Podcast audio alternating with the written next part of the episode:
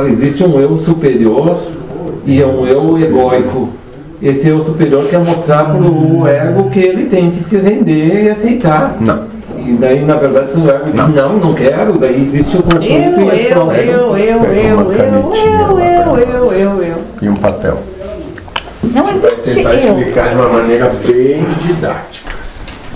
Não existe Vai pegar o quê?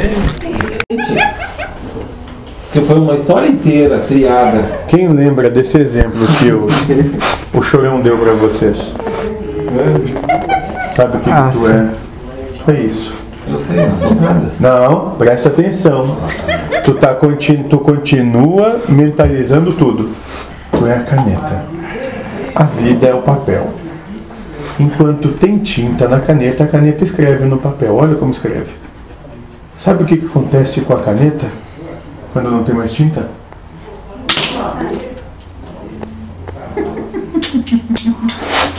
Nova caneta. Mas a mão que conduzia o papel continua ali. Tu é nada. Mas a mão que segura a caneta. Essa é tudo.